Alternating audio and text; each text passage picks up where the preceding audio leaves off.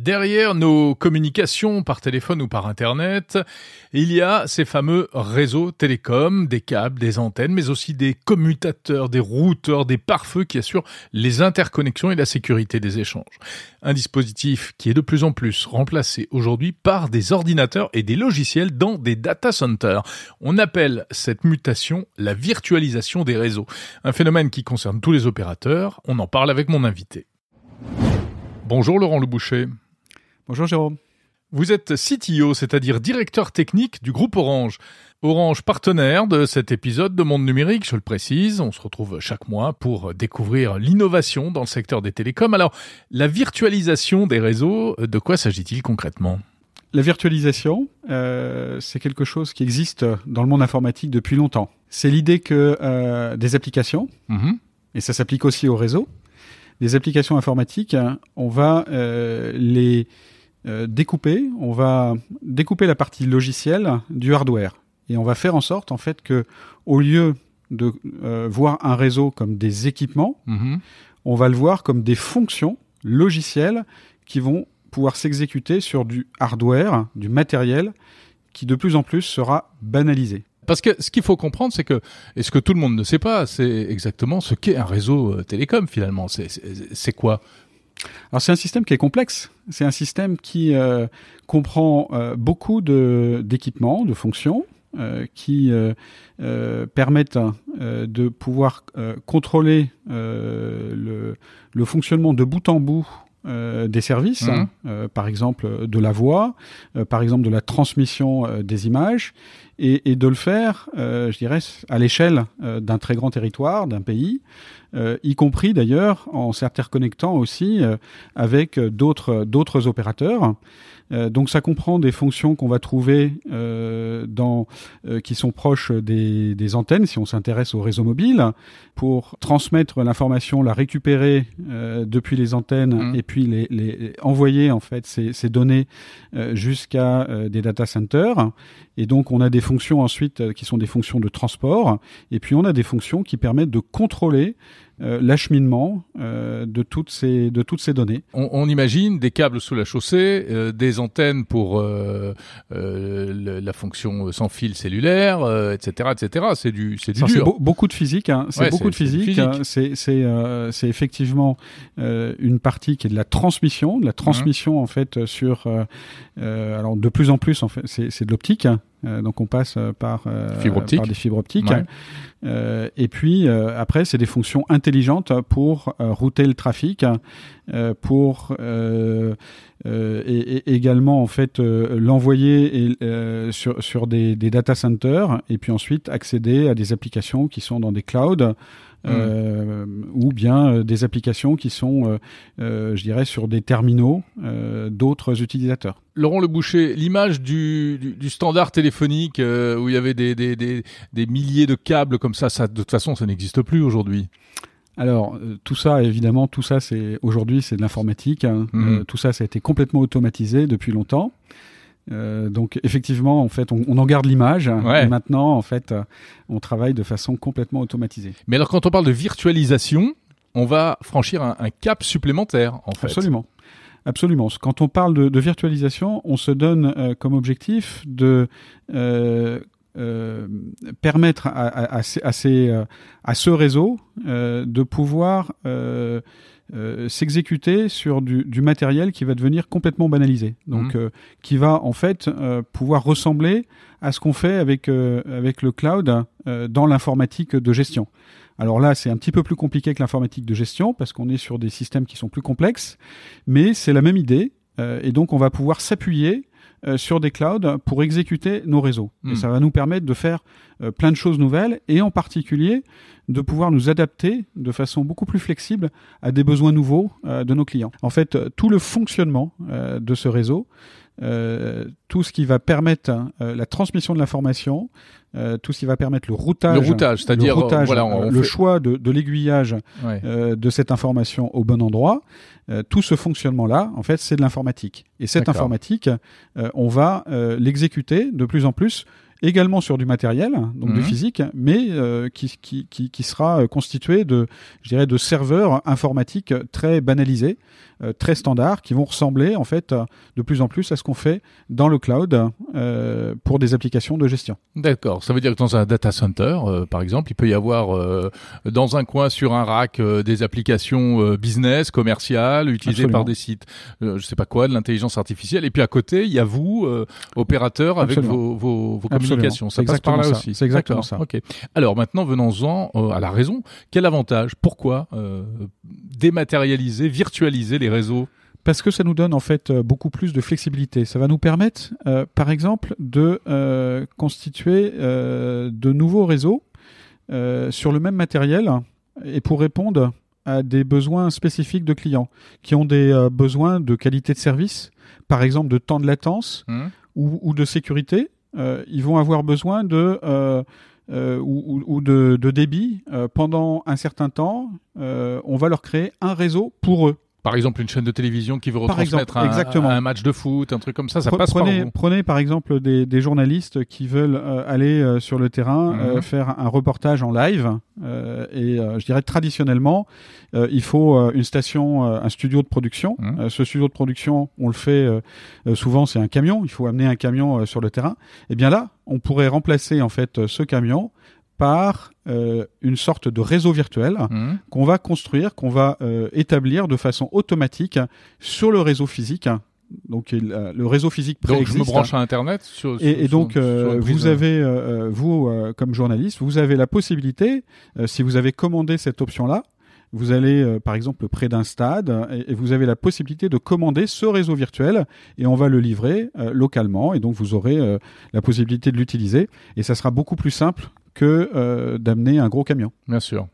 Euh, donc tout ça, ça passe par des data centers, vous l'avez dit, et ça se gère euh, comment? Donc du coup, ça se gère avec une interface, j'imagine classique, voilà, depuis un bureau de n'importe quel coin du globe en fait. Côté opérateur, je veux dire. Alors côté opérateur, euh, effectivement, euh, on a des, des euh, je dirais des métiers mhm. d'exploitation qui de plus en plus, hein, pour le réseau, ressemblent à des métiers d'exploitation d'informaticiens. Mhm. donc on a des salles de supervision, on a des centres de supervision. De plus en plus, on est en train également de mutualiser ces centres de supervision pour plusieurs pays.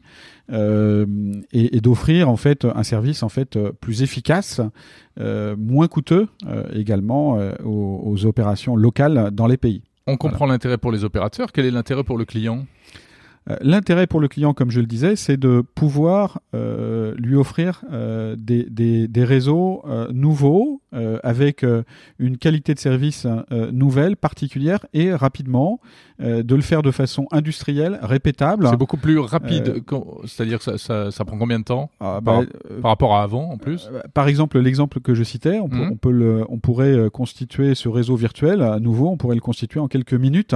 Euh, simplement euh, en configurant le réseau et en offrant cette, euh, cette on appelle ça une slice, c'est-à-dire une tranche, une tranche, une tranche de réseau donc virtuelle pour pour répondre à ce besoin. Alors qu'avant il fallait passer commande plusieurs jours, voire même ah, parfois même plusieurs mois. Il fallait construire un, réseau dédié. là on a l'idée c'est que sur un même réseau on va pouvoir qu'on va, on va pouvoir le slicer mmh. euh, plein de fois pour répondre à des, enjeux euh, extrêmement variés. On peut euh, penser aussi à un campus industriel, lui offrir un réseau privé juste pour lui, en, utilisant les capacités du réseau public. Mmh. On peut penser aussi à un port euh, qui va euh, un port industriel qui va avoir aussi des besoins euh, très spécifiques. on va pouvoir répondre à cet enjeu-là et, je dirais que c'est l'un des grands avantages d'une part de la virtualisation mais aussi de la virtualisation appliquée en fait au réseau, au réseau mobile. et donc la possibilité de, de construire ces fameux slices. Mmh mais ça concerne, vous l'avez dit, aussi bien le mobile que le fixe. Ça concerne le mobile, le fixe. Le fixe, Internet, etc. Absolument tous les opérateurs du monde suivent cette tendance aujourd'hui Tous les euh, opérateurs du monde suivent cette, cette tendance. C'est une tendance de fond, euh, c'est une tendance qui vient de l'informatique et qui désormais euh, est en train de, de s'appliquer au réseau en profondeur et qui change beaucoup de pratiques. Oui, en interne, ça a changé beaucoup de choses. Et puis, ça veut dire que vous devenez encore plus dépendant d'une certaine manière de ces fameux data centers, etc. Alors, Comment ça se passe? Vous avez vos propres data centers? On a nos propres data centers. Euh, donc on construit en général euh, pour le réseau public, on, on est on est surtout euh, sur des euh, des infrastructures data centers internes ou des des salles techniques euh, internes Mhm. donc qui sont euh, qui nous appartiennent, euh, qu'on maîtrise.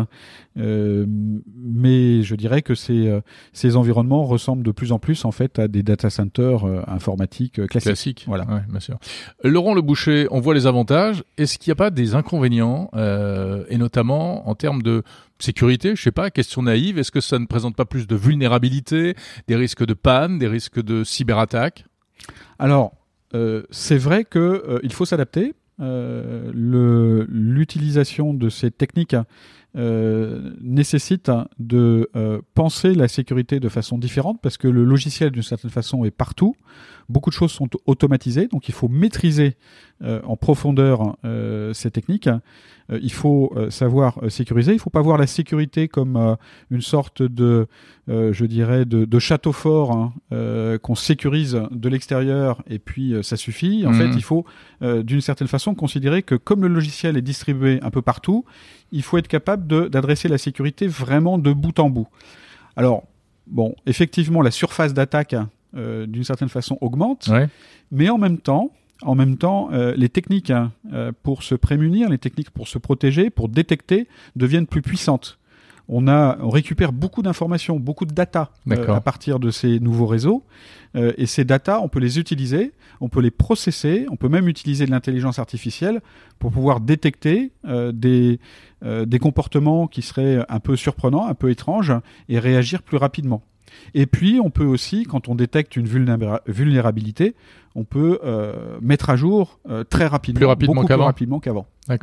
Donc c'est, je dirais que c'est à la fois une surface d'attaque un peu euh, augmentée, il faut s'adapter, mais en même temps, en fait, c'est des techniques qui sont plus puissantes pour se prémunir et répondre en fait à ces enjeux. On comprend que c'est une- c'est une vraie révolution technologique hein, que qu'on ne voit pas forcément de l'extérieur, euh, mais qui euh, vous est au cœur de vos métiers. Euh, ça en est où aujourd'hui? C'est terminé? Euh, Vous avez tout virtualisé? C'est en cours? Euh, On parle au futur ou on parle au présent? Alors, on a déjà beaucoup virtualisé. Euh, énormément déjà, donc euh, c'est vraiment, euh, je dirais, du, du, du présent réel et en production. Mhm. Euh, je dirais qu'un un très gros enjeu qu'on a, c'est d'en tirer tous les bénéfices, c'est-à-dire de pouvoir utiliser ces possibilités-là pour automatiser beaucoup plus qu'au- qu'aujourd'hui encore notre exploitation, la rendre plus intelligente, plus C'est-à-dire euh, encore plus automatique plus automatique. Ouais. Euh, donc en utilisant vraiment en fait euh, les capacités que ces réseaux permettent, hein, euh, que cette virtualisation permet, euh, pour euh, être plus efficace, pour pouvoir euh, offrir plus euh, de réseaux virtuels euh, sur un même réseau, parce qu'il faut penser que chaque réseau virtuel finalement c'est comme un petit réseau Hmm. euh, pour un client, euh, une entreprise. Euh, et donc il, fa- qu'il faut surveiller. Euh, donc c'est c'est euh, c'est une une d'une certaine façon une activité euh, nouvelle. Euh, c'est pas un réseau, un seul réseau pour Ouais. tout le monde. Ça devient en fait euh, Un maillage un maillage, une, une, une multitude de, de, de petits réseaux avec à chaque fois des exigences de qualité, des exigences de sécurité. Et donc, euh, sans l'automatisation, euh, c'est- tout bonnement impossible. Donc, euh, je dirais que ce qui est devant nous encore, c'est vraiment de progresser. Alors, pas nous, Orange uniquement, c'est Mhm. toute l'industrie, tous les opérateurs, c'est progresser sur cette capacité à automatiser encore beaucoup plus. Merci Laurent Le Boucher, euh, CTO du groupe Orange.